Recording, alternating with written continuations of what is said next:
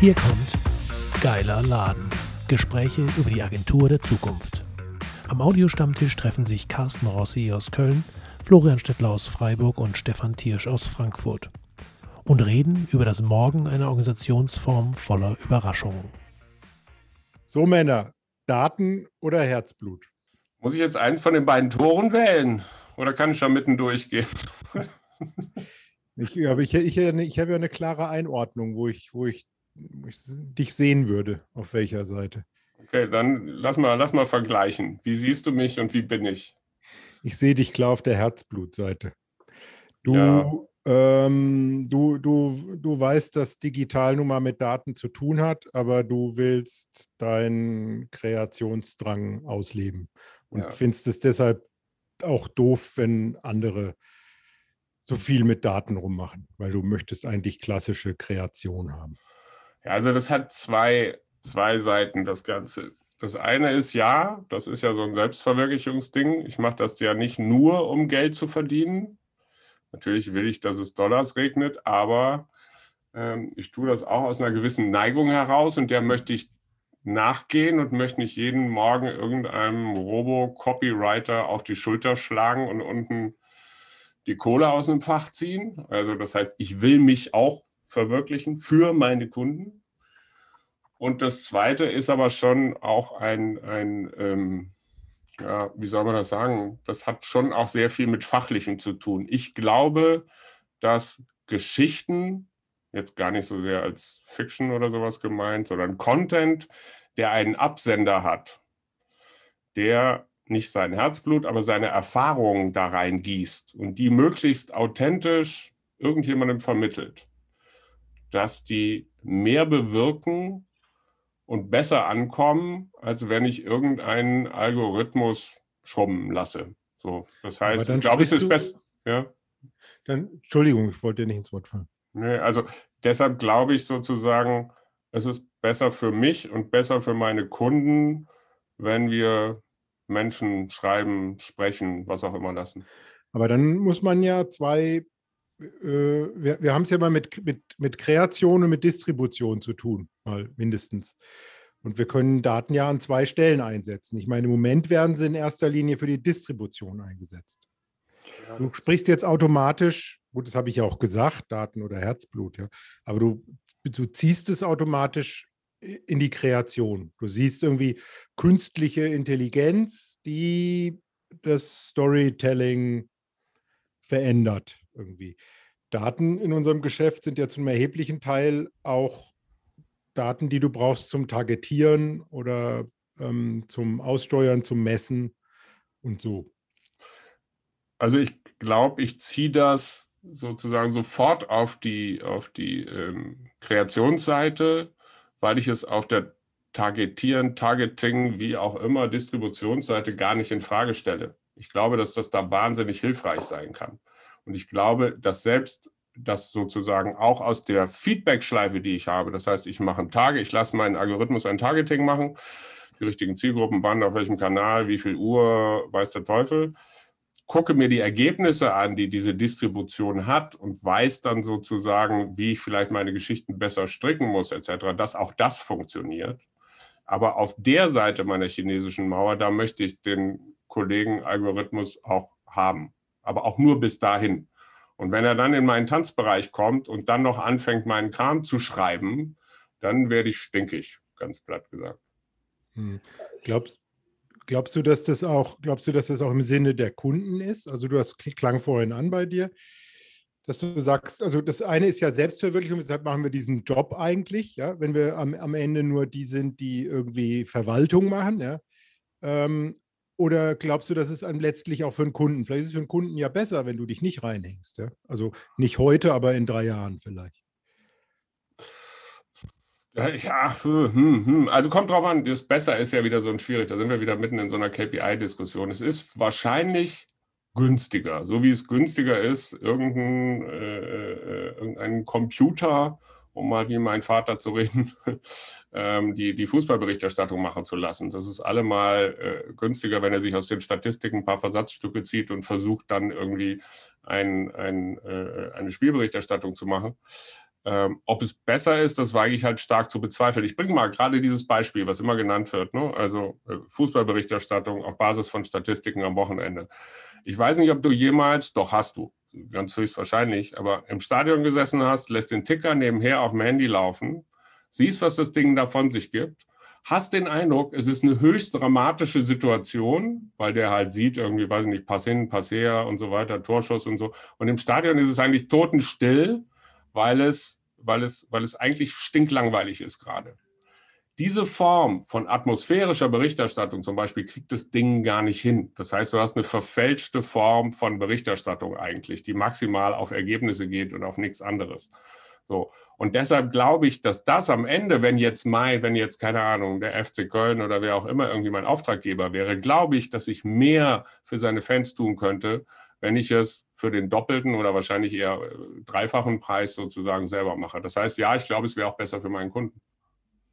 Also ich habe so eine, ich habe mal so ein schönes, so eine schöne Denkbrille mal geschenkt bekommen, die, äh, die halt unterscheidet zwischen zwei verschiedenen Wertschöpfungen. So, das eine ist Wertschöpfung der Norm, das ist alles, was man mit Wissen machen kann. Und das andere ist Wertschöpfung der Ausnahme, das ist, wenn es eigentlich kein Wissen dafür gibt. Also ähm, und ich denke, alles, was irgendwie in Sachen Komplexität reingeht, also wo zum Beispiel echte menschliche Geschichten oder Kommunikation oder Unternehmen oder all diese Dinge, die eben komplex sind, kann man mit Daten sowieso nichts Richtiges anfangen. Vielleicht irgendwann mal 80 Prozent reichen dann irgendwie aus, wenn die KI mal wirklich KI ist. Im Moment ist sie ja noch so schlecht, dass man eigentlich alles Komplexe sofort, also sofort vor die Wand läuft. Und, ähm, und wenn man jetzt in Kreation ist ja eben auch, hängt ja mit Ideen zusammen und bei den, bei den Sachen, die komplex sind, da braucht man, da sind ja irgendwelche Überraschungen, die eintreten. Darauf kann ein Computer überhaupt nicht oder mit Daten reagieren, beziehungsweise nur falsch reagieren, während da brauchst du dann eben das, was in so einem menschlichen Gehirn drinsteckt. Was jetzt zum Beispiel Ticker ist eigentlich ein schönes Beispiel, ne? dass du dann originell, also wenn du den, den Elf-Freunde-Ticker zum Beispiel liest, das wird sehr, sehr, sehr lange dauern, bis diese, diese Ironie der zweiten, dritten Ebene irgendwann mal mit tausend Bildern aus anderen Bereichen, bis das mal eine künstliche Intelligenz kann, glaube ich. Und das ist ja auch, da brauchst du, ich glaube, das hängt da nicht nur von Selbstverwirklichung ab, wer diese Qualität halt will. Dem helfen Daten in der Kreation nichts, ist meine Meinung. So ein bekannter, bekannter äh, Influencer aus dem Storytelling-Bereich, der nennt diese Dinge ja Vibrator-Content. Ja. Ähm, der, ähm, ja, weil das halt nicht gefühlvoll äh, passiert, sondern weil das halt so irgendwie maschinell ähm, abgearbeitet wird. Ja. Und, und man, man spürt es dann am Ende, dass, ähm, dass es halt von der Maschine kommt. Ähm, ich, ich, du hast vorhin, Carsten, gesagt, ähm, es ist völlig klar, dass es, äh, du, du, du, also ich verstehe dich so, segensreiches Wirken im Hinblick auf Analyse und, und Prognose und Targetierung und diese Dinge aber großes Fragezeichen äh, bei Kreation. Ähm, Sehe seh ich natürlich auch so. Ja. Ähm, ich habe manchmal sogar im Bereich ähm, Performance so meine Probleme. Also das funktioniert natürlich alles und das will ich nicht in Frage stellen. Aber auch da gibt es ja Situationen. Ich beschäftige mich viel mit, mit Strategie und mit dem, mit dem Aufsetzen von Projekten, ähm, mit dem, dem grundsätzlichen Überlegen, wie man solche Architekturen und Kampagnenmechaniken baut und so. Und es gibt die Situation, wo ich mich frage, will man wirklich immer ähm, sich auf das verlassen, was die Daten hergeben, was ja eine Vergangenheitsbetrachtung ist? Also das hat manchmal sowas derart Mutloses ja, und sowas mhm. derart Inspiration und, und, und Vision im Keim erstickendes. Ja, weil du praktisch immer guckst, was haben die Leute bis jetzt gemacht, was suchen die mhm. Leute bis jetzt, wie haben sie sich bis jetzt verhalten, äh, auf welche Bilder haben sie bis jetzt geklickt und so weiter. Und du, du, du bildest ja immer nur nach so ein Stück weit. Ja?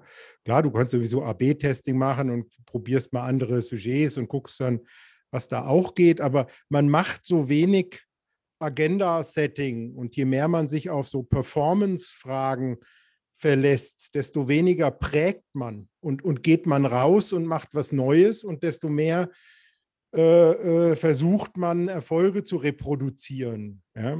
das ist meiner Meinung nach auch ein, ein bisschen eine Krankheit, die wir haben in dieser Diskussion, die die Performance immer stärker macht, was ich auch verstehe in mancher Hinsicht und, und die Position von Marke schwächt, ja, weil ich finde, gute, gute Markenarbeit ist eine Arbeit, die halt auch rausgeht und sagt, ich, ich, ich verankere ein neues Bild in den Köpfen. Und ich gucke jetzt nicht, was die Leute sowieso alles schon denken und wollen und so.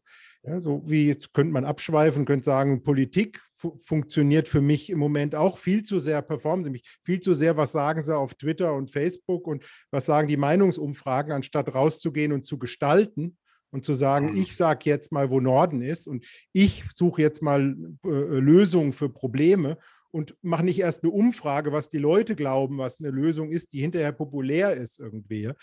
Und das ist auch ein bisschen im Marketing mehr als früher so gekommen, ja, durch, durch unsere Datengetriebenheit. Das ist, sind wir ein Stück meiner Meinung nach zu sehr, gucken wir immer wieder darauf, was performt jetzt gerade gut und geben uns zu wenig Zeit und zu wenig Mut, um, um Dinge zu machen, die nicht, die in, vielleicht in einer Woche noch nicht so gut performen, aber mit denen wir auch was Neues hinkriegen also, könnten. Ja? Da geht Mut verloren.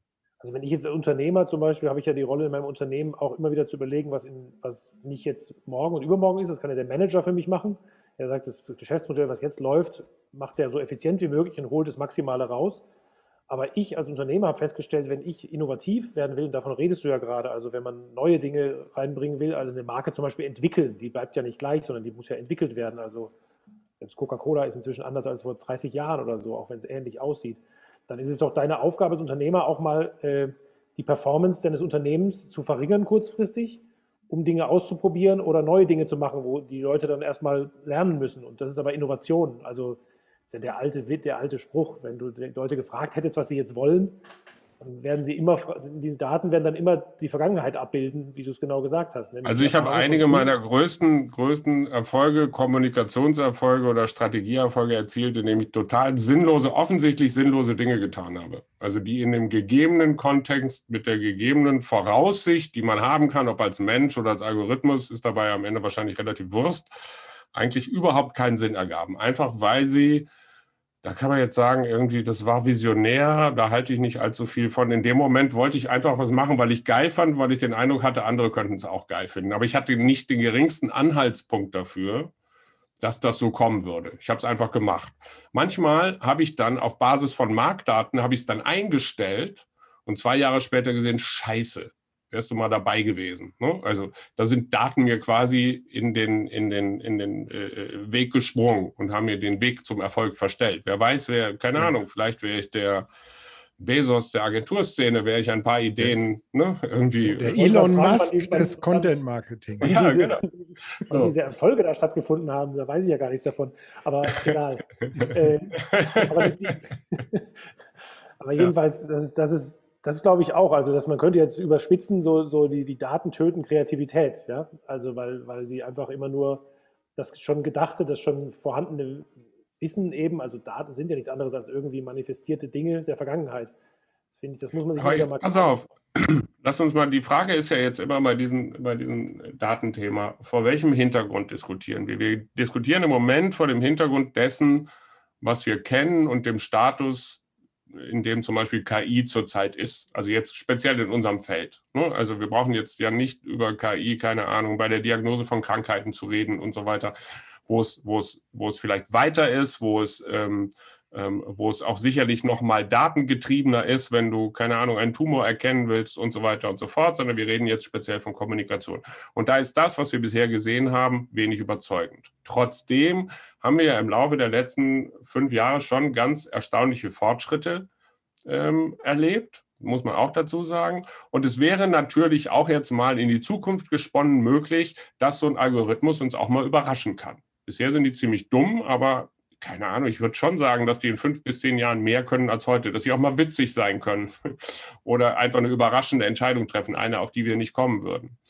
Selbst dann, und da würde ich gern vielleicht noch eine Ebene tiefer gehen und ich weiß nicht, ob es mir gelingt, genau auszudrücken, was ich meine.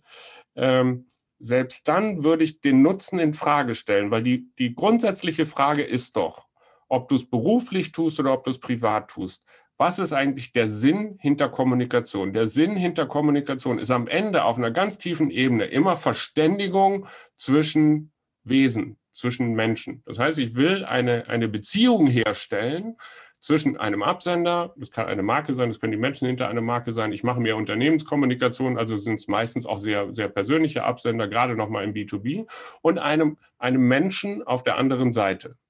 So, wenn ich das will, warum sollte ich denn zur Hölle überhaupt irgendeine Form von künstlicher Intelligenz einziehen?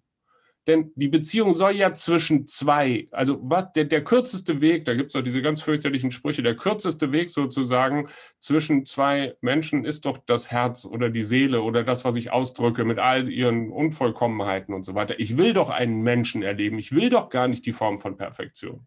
Aber ich glaube, die, der Antwort ist natürlich Effizienzbestrebungen. Also es sind, sind Leute, die sagen, ich muss messen können, was du tust. Und gerade in ganz, ganz großen Organisationen, die halt nicht nur bei uns vielleicht ein halbes Dutzend oder was, was weiß ich, oder, oder, oder 100 äh, Kontakte bearbeiten, sondern 100.000, die sagen halt, ich kann das gar nicht mehr bearbeiten, ich muss irgendwie den, den kleinsten gemeinsamen Nenner und irgendwas finden, was mir möglich macht, 10.000 Leute sinnvoll anzusprechen. Das wäre dann, ich, wie, wie kann ich denn, also ich meine, zehn Beziehungen kann ich ja mit Candlelight Dinner im Monat pflegen, notfalls noch. aber nicht, also nicht meine persönliche Beziehung, aber zehn äh, Geschäftsessen kann ich machen. Aber halt nicht tausend. Ne? Und dann, ja, aber, dann, dann kommt Effizienz. Aber da sind wir wieder genau, aber nee, nee, aber da sind wir genau wieder auf der, auf der Ebene ganz vom Anfang, womit der Stefan angefangen hat. Ähm, da ist ja dieser Punkt Distribution, oder Kreation? Weil das eine ist ja natürlich, will ich im Himmel Donnerwetter, ich schreibe ja keine 10.000 Liebesbriefe an meine Kunden oder 100.000 oder eine Million, weiß der Teufel. So, dafür, ich meine, Serienbriefe haben wir schon in den 90ern mit Word gemacht. So, ne? aber ähm, und wenn ich das dann auch noch zum richtigen Zeitpunkt über den richtigen Kanal ausspielen kann, alles irgendwie unbenommen. So, aber wenn jetzt jemand kommt, jemand, so, so weit sind wir schon, wenn jetzt irgendeine verdammte Software kommt und auch noch die E-Mail schreibt, also sozusagen den Kern der E-Mail, das, wo irgendwer, ein CEO in einer Krise oder was weiß ich, ähm, etwas von sich sagen soll, etwas preisgeben soll, was auch immer. Wenn ich das noch eine Software machen lasse, dann ist der Kommunikationsakt an sich für meinen Geschmack völlig vergeblich. Das ist das, was, ich, was wir da gehört haben hier mit dem, mit dem Vibrator-Content. Das kann schon sein, dass es für den Moment befriedigend ist, aber die wahre Liebe wird das nicht mehr für meinen Nein. Geschmack. Ich glaube auch, dass es, dass es um Sachen geht, wie Sie es da vorgeführt haben, dass jemand, dass ein Algorithmus für dich beim Friseur anrufen kann. Ja, also dass, wenn ich jetzt so, wenn ich automatisierbare äh, Routineaufgaben abgeben kann an sowas, ja, eine Kommunikation.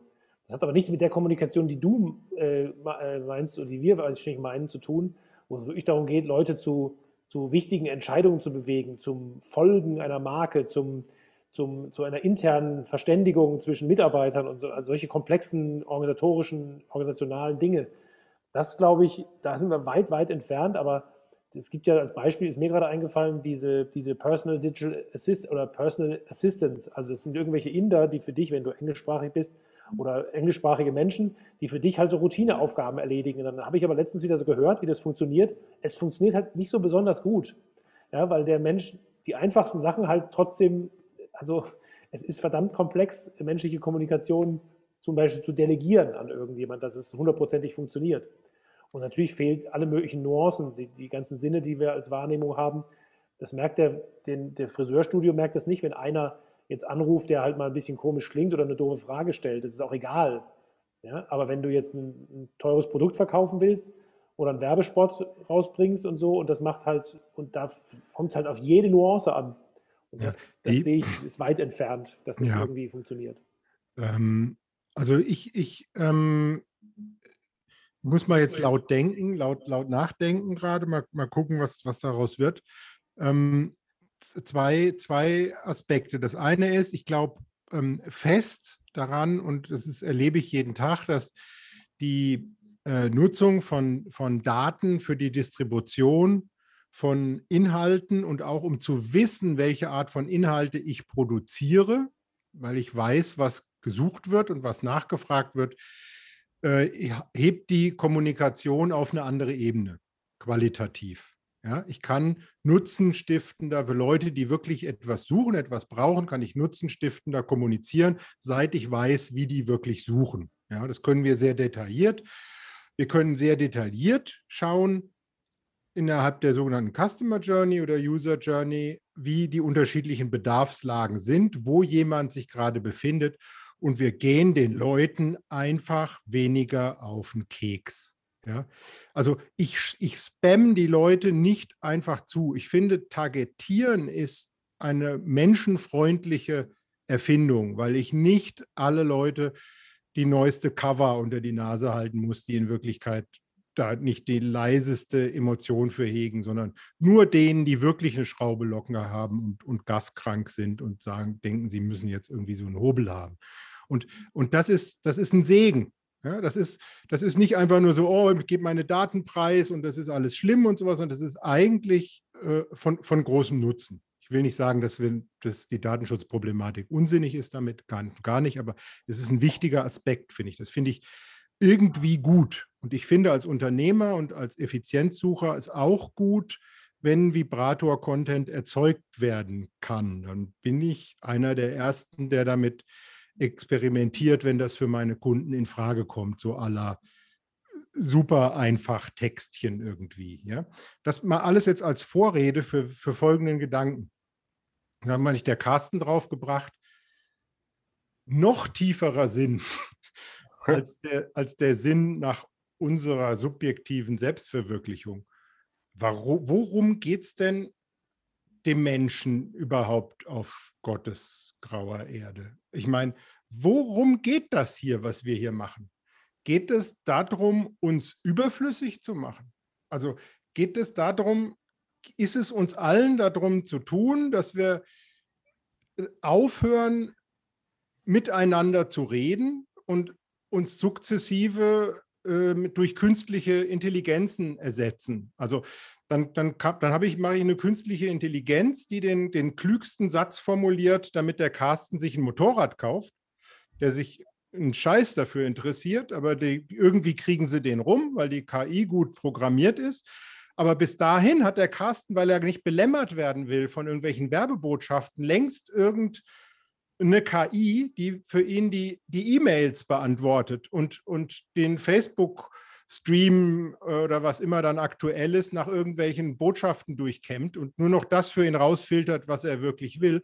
Und dann sind wir wirklich, dann, dann reden KIs mit KIs. Und, was soll das alles? Also ich frage mich dann irgendwann, was soll das? Ich habe mhm. das Gefühl, Warum? Also auch jetzt durch Homeoffice und äh, Folge 1, die wir hier mal aufgenommen haben, haben wir darüber geredet.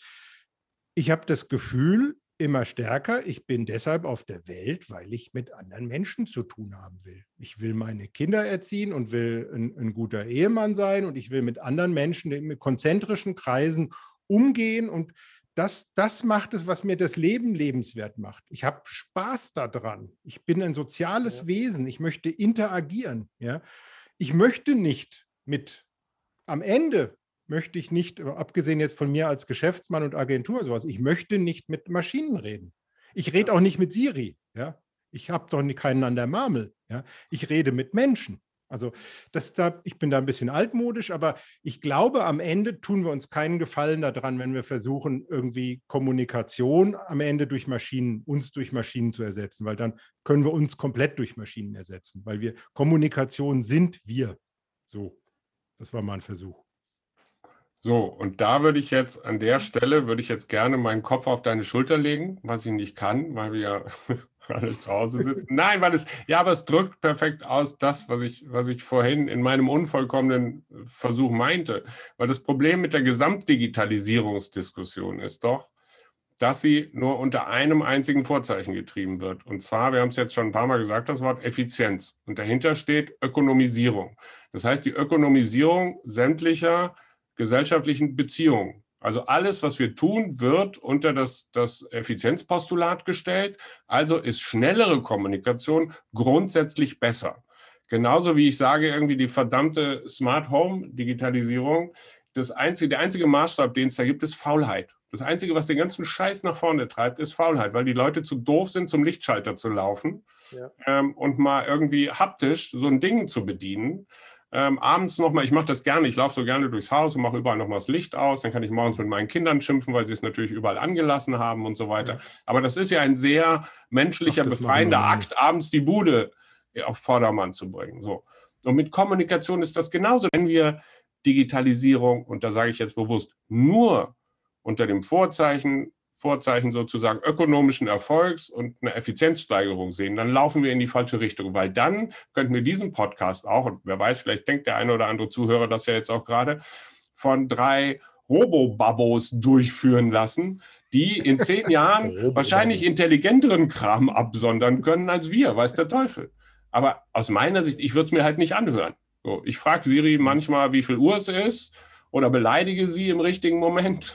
Sowas. Aber das ist schon alles, was ich mache damit. Ich will mit ihr nicht. Ich bin gerade wirklich, bin wirklich gerade begeistert. Ich dachte ja immer, ich bin der Gefühlige hier unter euch, so der, der so, der so, der das Gute in der Welt noch, noch am meisten will. Aber ähm, also ich kann das auch total nachvollziehen. Ich glaube das auch gar nicht, dass die Leute das wollen, aber mir ist vorhin tatsächlich auch das Wort Convenience eingefallen. Ne? Die Convenience ja. ist schon verdammt eine harte Droge, die sehr abhängig macht und wo die Leute sehr viel dafür machen. Sieht man ja, also wenn du Datenschutzsachen unterschreibst, die du dann also äh, abhakst und so weiter. Also die Leute sind tatsächlich, also wir auch, inklusive, die Leute sind natürlich auch wir, äh, lassen sich zu dieser, zu dieser, in Anführungszeichen, diesen datengetriebenen Effizienz, also von der Plattform aus gesehenen Effizienz, äh, ja auch sehr leicht verführen, weil, weil es eben da alles so praktisch ist und so schön. Also es geht so einfach und man findet Sachen schneller. Ich glaube aber eigentlich, dass man jetzt auch gerade merkt, meine Töchter sind jetzt so Anfang 20, äh, die da sehr kritisch mit umgehen und fast kritischer mit den Sachen, mit den Dingen äh, umgehen, was jetzt diese, ja, was jetzt auch persönliche Treffen und all diese, die Nutzen von Apps betrifft. Also ihr zwei, die euch gerade hier quasi digital in den Armen liegt, äh, heulend, ähm, ihr seid da nicht allein, glaube ich. Also es ist nicht so, so hoffnungslos ist die Lage nicht. Und wenn man sich das an die Wand malt, wie das, wie das eben wäre, wenn da wirklich keine, wenn jetzt gerade die Podcast-Szene anhört, die lebt ja von diesen Leuten, die irgendwie teilweise halt, wie du seine Ideen gehabt hast, erstmal sinnloses Zeug ausprobieren und es plötzlich aber saugut ankommt, dann machen sie es halt weiter und dann wird es irgendwie so eine coole Kommunikation, weil sich viele abgeholt fühlen. Und ähm, also ich meine, das ist natürlich jetzt eine wahnsinnig große Diskussion, diese, ich habe jetzt hier so notierte Ökonomisierungstotalitarismus quasi, das stimmt ja. Das Wort ist schon großartig. Aber wo, wo greift man jetzt da an, ohne gleich so eine, in so eine blöde Kapitalismuskritik reinzukommen oder so? Ne? Also wo, aber warum, nee, aber das ist schon so ein Punkt. Warum ist Kapitalismuskritik grundsätzlich böse? Da sind wir ja bei ganz vielen Diskussionen. Ich bin Unternehmer, so. Ähm, ähm, und ich habe irgendwie mein Geld im Kapitalismus gemacht und ich werde jetzt nicht hingehen und sagen, dass der irgendwie grundsätzlich, grundsätzlich scheiße ist. Was wir, aber, was wir aber an ganz vielen Dingen erleben und mit dieser Digitalisierungsdiskussion habe ich das ganz massiv, ist eben Totalitarismus. So. Also wenn du, wenn du heute hingehst und das grundsätzlich in Frage stellst, also gerade mal so in unseren Kreisen, dann hast du halt, mal unabhängig davon, und das erlebe ich bei meinen Kindern auch, auch wenn sie noch jünger sind, ähm, ähm, sozusagen ähm, hast du in unseren Kreisen ganz schnell den Ruf weg, irgendwie altbacken zu sein, alter Corporate Publisher und so weiter und so fort. So. Und darauf, darauf habe ich ehrlich gesagt keinen Bock, weil ich über Alternativen diskutieren möchte. Ich bin offen für sozusagen wirklich seit, seit, seit Ewigkeiten für jeden digitalen neuen Scheiß. Ich probiere irgendwie, irgendwie alles aus. Aber ich möchte die Sinnfrage jenseits der, der Wirtschaftlichkeitsfrage einfach mal stellen können. Und es wird an uns sein, irgendwann zu sagen, wir müssen Grenzen ziehen. So. Und deshalb finde ich diese Diskussion am, am, am Ende irgendwie äh, wertvoll. Ja, ja, ich, ich äh, schließe ich mich voll an. Also ich bin, wer, wer mich kennt, weiß, dass ich äh, weit davon entfernt bin, irgendwie den Kapitalismus im, im, im, im Grundsatz in Frage zu stellen. Ja? Ähm, weit entfernt. Aber das Sehr heißt weit. nicht, dass, das, das, das, aber ich sehe das trotzdem genau wie du. Also wir müssen, wir müssen eine, eine, eine Gesprächs- und eine Denkkultur etablieren, indem man trotzdem das kritisch hinterfragen muss. Also alles, nichts ist hier, um zu bleiben. Nichts bleibt. Ja, alles verändert sich und wir müssen es in die richtige Richtung entwickeln. Und das ist alles äh, ein kontinuierlicher Verbesserungsprozess. Also wir sind ständig am Gestalten. Und das, das ist ja auch was, weil da kommen wir jetzt vom Hölzchen aufs Stöckchen, was mir grundsätzlich so auf den Zwirn geht, weshalb ich ja nicht mehr in diese sozialen Medien so gerne reingehe, obwohl ich damit mein Geld verdiene Das ist wirklich dieses Schwarz-Weiß und dieses, wenn du sagst, so ist, ist diese Durchökonomisierung von Kommunikation, wo führt das hin? In dem Moment kriegst du einen Stempel ja, und, und, und, und ab. Ja, das, Du kannst nichts mehr fragen. Du kannst ja, genau, nichts genau mehr so andersrum, Genau so andersrum, wenn du sagst, irgendwie, das ist jetzt irgendwie, dann bist du sofort der, der letztens habe ich wieder bei Twitter irgendwas nur gesagt, dann wurde mir unterstellt, ich hätte so eine FDP-Wahlkampf-Slogan oder Plakat-Slogan ja. da reingestellt, weil ich ja. das Wort Unternehmer verwendet habe, glaube ich, ja. oder so. Ne? Oh. Also das ist natürlich, da frage ich mich, was ist das für ein ideologischer Mist? Ne? Ja, also, genau. Ja, aber da, pass auf, da sind wir noch, das läuft hundertprozentig in unsere Diskussion ein. Weißt du warum? Weil wir nämlich Machtfragen stellen müssen. Weil die Tatsache, dass das jetzt gerade so läuft, wie es läuft, das ist ja nicht nur böser Wille von allen Beteiligten. Also ich kenne mittlerweile eine Menge Leute mit bösen Willen in sozialen Medien, aber ähm, dummerweise. So, aber die Tatsache, dass wir mit dieser Radikalisierung zu tun haben, die hat doch, die hängt doch knietief, scheiß Metapher, egal, ich mache weiter, knietief sozusagen ähm, in dieser Digitalisierung drin weil, weil aus ökonomischen und aus Effizienzkriterien diese verdammten Algorithmen, so wie sie heute funktionieren, immer nur die Leute zusammenführen, die die gleiche Meinung haben. Das berühmte, die berühmte Bubble in irgendeiner Form. Dass die Posts nach oben gespült werden, die den meisten Hass auslösen, weil natürlich die jeder sehen soll. Das heißt, wir haben dieses ganze Thema sozusagen einer, einer Aufregung, Aufregungsökonomie, weil sich das eben monetär auszahlt. So, und da sind wir jetzt genau wieder beim Thema Digitalisierung. Wie viel von unserer Gestaltungsmacht und unserer Gestaltungsfreiheit geben wir an Algorithmen und an künstliche Intelligenzen, also so Vorstufen von künstlichen Intelligenzen, eigentlich ab, die wir selber nicht mehr durchblicken können und sitzen auf einmal in gesellschaftlichen Verhältnissen, die nie jemand gewollt hat. Ich lache mich tot über all die Träume und Ideen, die wir hatten, als ich, weiß ich nicht, Mitte der 90er meine ersten Websites gebaut habe. Blue Train Manifesto. Ja, den ganzen Kram, alles wird besser, die Welt ist ein globaler Marktplatz, wir können uns miteinander verständigen, wissen, bla bla bla. Und da ist nichts von übrig geblieben. Und nicht weil, weil, weil, weil wir den Kram scheiße bedient haben, sondern weil wir uns Blackboxen geschaffen haben, die uns heute die Verhältnisse so darstellen, wie wir sie wahrnehmen. Und das ist scheiße. So, und da ist genau die Grenze. Und deswegen bin ich auch komplett für eine Durchregulierung all dieser großen Tech-Konzerne. Sollen sie sie zerschlagen? Ich meine, ich liebe Google. Ich kann mir ein Leben ohne Google nicht vorstellen. Ich weiß aber auch, was sie für eine verdammte Macht haben. So. Also das ist eben, die Digitalisierung ist am Ende auch eine Machtfrage. Und wenn wir die irgendwann wieder zurückhaben wollen, und sei es auch nur die Diskursmacht, dann müssen wir irgendwann hingehen und müssen sagen, steckt euch euren Kram sonst wohin, wir reden selber. Ja, also jetzt sind wir an einer sehr hohen Ebene angekommen, also vielleicht nur mal so, also ich sind wir beim ganz, bei, bei, wenn man bei Google, Facebook und den GAFA da angekommen ist, dann geht es ja meistens, dann ist irgendwie jede Diskussion wird dann schwierig. Ich würde vielleicht nochmal gerne zurück. Also ich finde, Diskurs, ich meine, wenn jetzt über Gesprächsräume und Dialog und Vielfalt ist ja immer ein absolutes Lieblingsthema. Ja, ich glaube, also wenn ich mich irgendwo engagiere, ehrenamtlich, dann ist es wirklich deswegen, dass ich versuche, verschiedene Leute zusammenzubringen mit verschiedenen Perspektiven, die so offen sind, dass sie daraus jeweils lernen. Und es gibt auch durchaus solche, also das bleibt so meine Hoffnung, ich habe viel mit solchen Leuten zu tun, die eben den Sachen auf den Grund gehen wollen und, und dann auch tatsächlich in Diskussionen, so wie es hier manchmal auch schon gelungen ist, dann sagen, oh, da habe ich jetzt im Moment gerade tatsächlich gedacht, das hat mir jetzt eine neue Perspektive darauf beschert. Das können ja die meisten Leute schon gar nicht, weil die ja Recht zum Recht haben erzogen werden, auch gerade in unserem Kulturkreis. Und ähm, ich finde jetzt, was wir schon als Kommunikationsfachleute, sogar im privaten Umfeld oder so im halbprivaten und so, da kann man ja schon sowas pflegen, also sei es in der Organisation selber oder mit Kunden. Also diese Gesprächskultur, das fällt uns ja oft auch nicht so einfach. Ne? Also ähm, kann man, können wir auf das Thema nochmal eingehen oder wollen wir nochmal zurück? Wir, angefangen haben wir ja wo? Also Daten oder Daten oder Herzblut. Ähm, ich muss immer an Herzblatt genau, also übrigens denken. Denkt ihr auch immer an Herzblatt? ja, das wäre ja, das, das war kann man so eine Fernsehsendung. Ne? Ja, genau, so ein Dating-Format. Genau, das war ein frühes Dating-Format irgendwie. Das war Tinder für, für, für das öffentlich-rechtliche. Ja, Tinder im drei, in der drei, drei Fernsehprogrammwelt war das.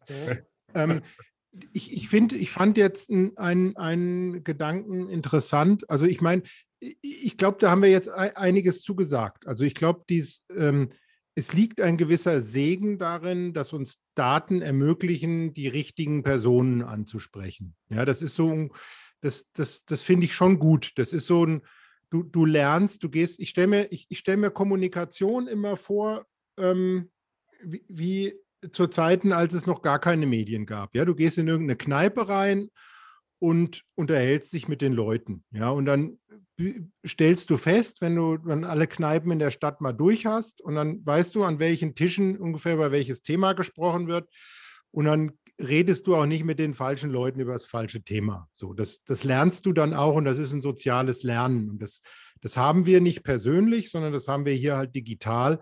Und das ist das, wofür Daten gut sind. Das ist ein, ein soziales Lernen, ein Stück weit, ja.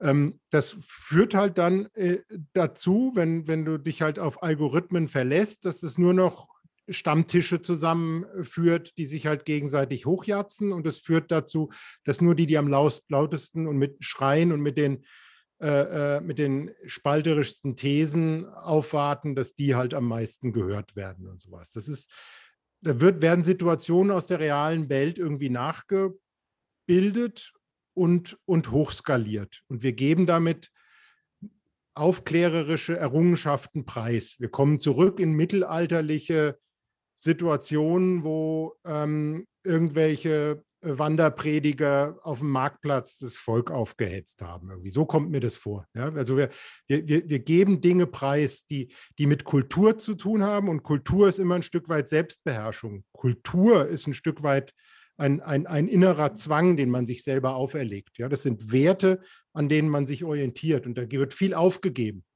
Und das ist, das ist irgendwie bedenklich. Und wenn du fragst, wie kann man dem entgegenwirken in Zeiten, wo das die Kirchen nicht mehr tun oder können oder wollen oder keiner mehr zuhört, ähm, dann sind das tatsächlich, glaube ich, wir, also es könnte Sascha Lobo noch mehr, macht er aber nicht, der spaltet lieber. Aber wir sind so unseren paar Leuten, die wir haben, irgendwie, die uns zuhören, also meine paar im Unternehmen und so, und mit denen halt persönlich, und wenn du sagst Herzblut, dann menschlich umgehen, ja, menschlich, me me menschlich sein, also nicht, nicht effizienzgetrieben nur sein, sondern, sondern irgendwie menschlich und versuchen Werte zu vermitteln, versuchen Werte hochzuhalten, versuchen all diese kulturellen Ballast, den man so empfindet und mit dem man, von dem man sich immer gern befreien will, äh, aber zu erkennen, dass das notwendig ist, um, um ein, ein, ein Miteinander zu ermöglichen. Ja? Das, ja. das können wir, das können wir in der Familie und das können wir in der Firma und ich, glaub, ich das glaube, dass wir das, ich glaube, dass wir das sogar am, am, am Markt können. So, ich bin ja neben Hobbyphilosoph, wie man gerade gehört hat, auch Inbound-Marketer. Das heißt, ich versuche auch hin und wieder Sachen direkt. Hätte das gedacht? direkt an, ja, man hört es nicht so richtig heute. Ne? Also ich versuche auch, auch, auch, auch Dinge an den Mann und die Frau zu bringen. Ähm, und ähm, ich habe da ja gelernt, irgendwie in diversen Schulungen meines, meines, meines Lieblings Partners, Softwarepartners sozusagen, man soll sich sein Ideal Client Profile mal erstellen. Das heißt, was ist der Kunde eigentlich? Der Kunde, mit dem ich zusammenarbeiten will, der passt zu mir. Da sind ganz viele Daten drin, weiß ich nicht. Bei uns sind es irgendwie, es müssen mindestens mal 500 Leute sein, eine Milliarde Umsatz und sowas, also was irgendwie zu unserer Agentur passt.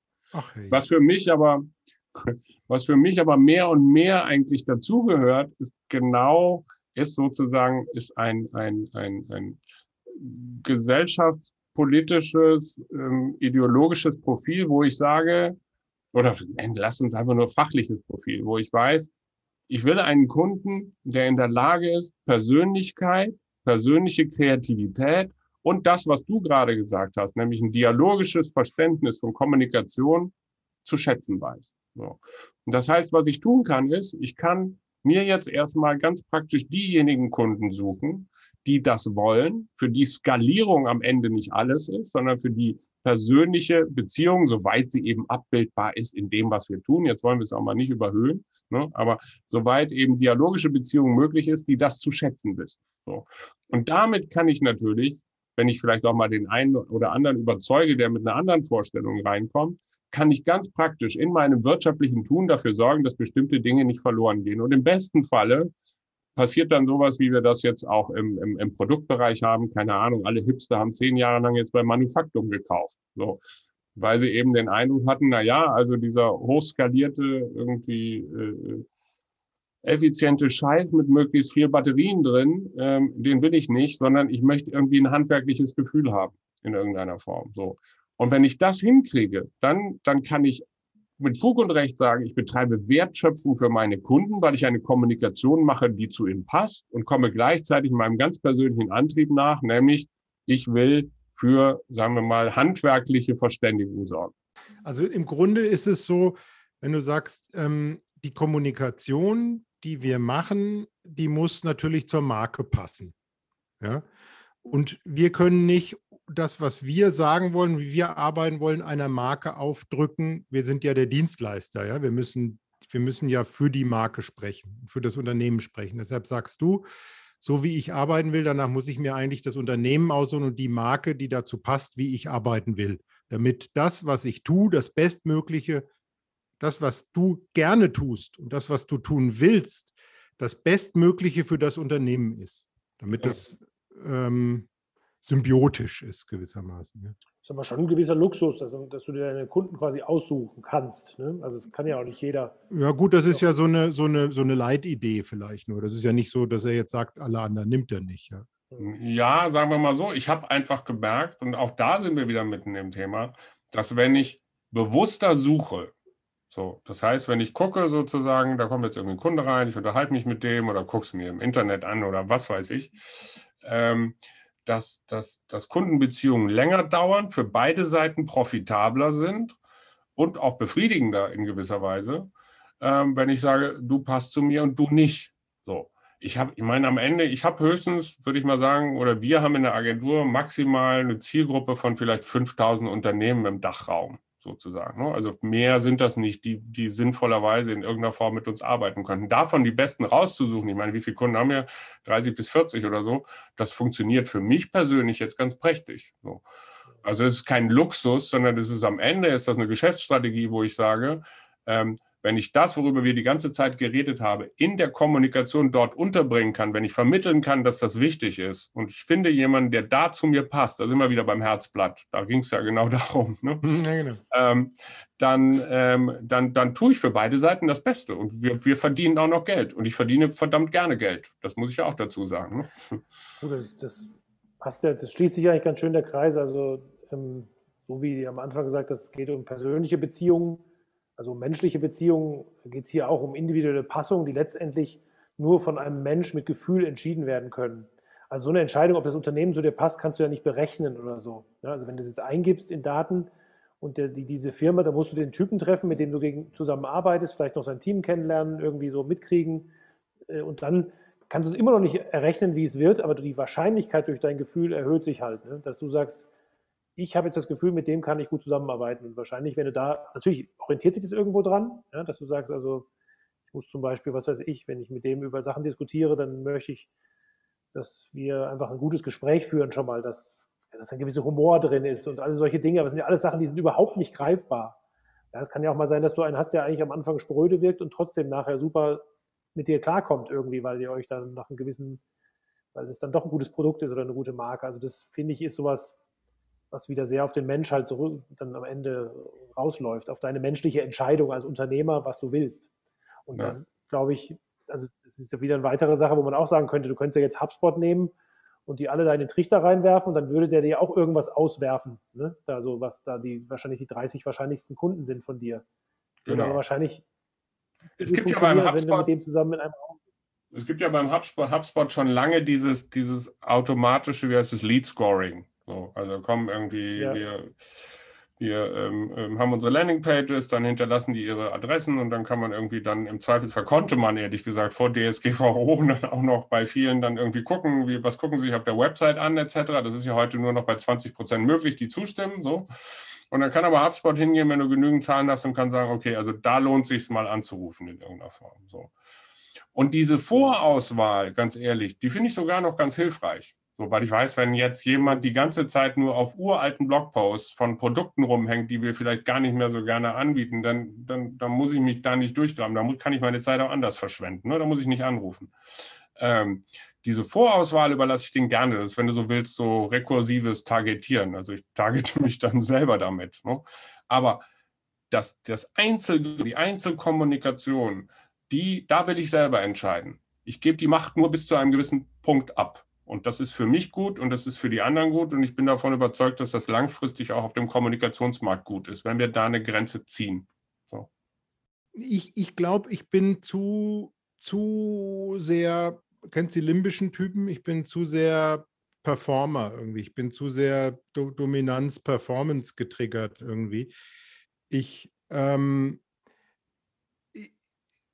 ich, ich glaube, dann, wenn ich den Spaß nicht habe, ähm, durch die Qualität der Kommunikation, dann kriegst du mich genauso mit irgendeinem sportlichen Ziel, was auf Zahlen und Algorithmus und so einem Kram beruht. Ja, dann sage ich, ich finde den Typen mittel, aber den halte ich aus. Ich mache das Geschäft seit 30 Jahren. Ja, ähm, ich finde das Produkt irgendwie mittel, aber diese Aufgabe finde ich gerade saumäßig reizvoll. Ja? Und da, ich habe da eine Idee, wie man da drankommen könnte und dann baut man irgendeine Mechanik und dann ist da wenig Herzblut in dem Inhalt und so, sondern dann geht es wirklich darum, zahlenmäßig, datengetrieben was zusammenzustöpseln. Und das macht mir dann auch Freude. Und dann ist mir diese ganze kulturelle, wohin diese Gesellschaft steuert, in dem Moment wurscht, dann, dann, dann mache ich das, ja, weil ich das mhm. gut finde. Da ist mir dann das große Ziel, zu weit weg für die, für die Low-Hanging Fruits und für den, für den Kommunikationserfolg und für den Etat, den, den ja, nehme ich dann trotzdem. Ich meine, jetzt müssen wir, dürfen wir ja auch nicht so tun, als würde ich jetzt quasi, als würde ich jetzt jedes Mal, wenn ich mir den idealen Kunden aussuche, versuchen, die Welt zu verbessern. Um Gottes Willen. Wenn es ein hübscher Nebeneffekt ist, ist gut. So. Ähm, aber ähm, ähm was ich, wofür ich mir schon mittlerweile zu schade bin, ist Kommunikation zu machen, um mich selber auf einer mittelmäßigen Ebene herauszu, äh, äh, herauszufordern. So. Das ist wie Sex mit jemandem zu haben, den man irgendwie nicht so richtig mag, nur weil es heute eben Samstagabend ist oder sowas in der Art. Also dafür ja, bin ja, ich mir ehrlich gesagt ja, mittlerweile. Zu alt. dafür bin ich mir mittlerweile zu schade und dafür bin ich auch zu alt für Samstagsabend sowieso. Ähm, aber aber äh, das ist genau dieser Punkt. Ich habe da keinen, ich habe da wirklich keinen keinen Spaß mehr ran. Und deshalb, da mag ich es dann sozusagen, wenn, wenn der Algorithmus hingeht, mir 30 äh, voraussucht und ich, ich gehe dann gleich an den richtigen Tisch sozusagen. Also das, äh, das ist was, was ich schon sehr zu schätzen weiß. Ich habe kürzlich also, mit jemandem gesprochen, der wirklich ähm, wir, wir machen ja Performance, aber vor allen Dingen, wir sehen das als Content-Performance. Ja? Wir sehen halt zu, dass unser Content performt und gelegentlich machen wir mal eine, eine, eine Werbekampagne, eine Recruiting-Kampagne so. Aber wir haben schon einen starken Content-Schwerpunkt, ja, mit, ja. mit einem Kreationsanteil drin. Ich habe mich kürzlich mit einem Kollegen unterhalten, der nur noch Hardcore-Performance macht, also Werbeanzeigen, Last Click, ja, im, im, ganz unten im, im Funnel. Ja. Der schmeißt Zeug auf Facebook und was kleben bleibt, je mehr, desto besser. Und so. Das, der macht nicht Funnel und nicht Strategie oder irgendwas, sondern nur Last-Click-Optimierung. Der baut seit zwei Jahren das immer gleiche Ad, sage ich mal zugespitzt, ja, ähm, und, und optimiert an dem rum.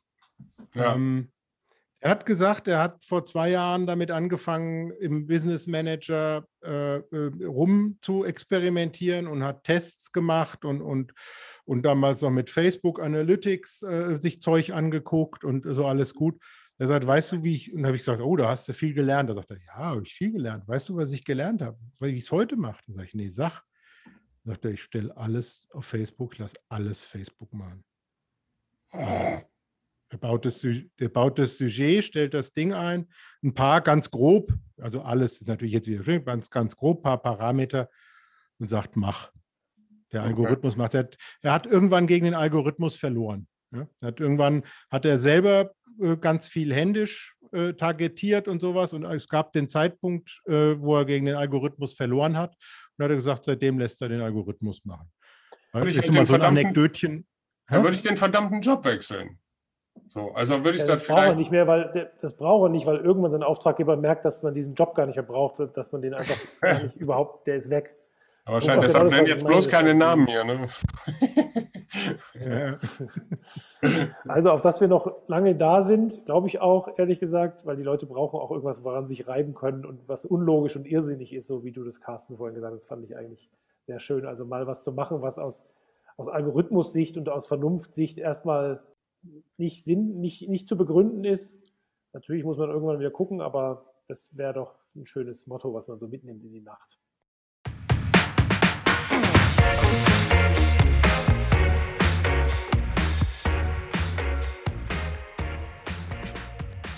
Das war Geiler Laden. Gespräche über die Agentur der Zukunft. Mit Florian Stettler von Spielplan 4 Event Marketing, Stefan Tiersch von Kresse und Discher sowie Carsten Rossi von Kammern Rossi. Die drei Typen und ihre ziemlich geilen Läden findet ihr überall im Internet und in den Show Notes dieses Podcasts.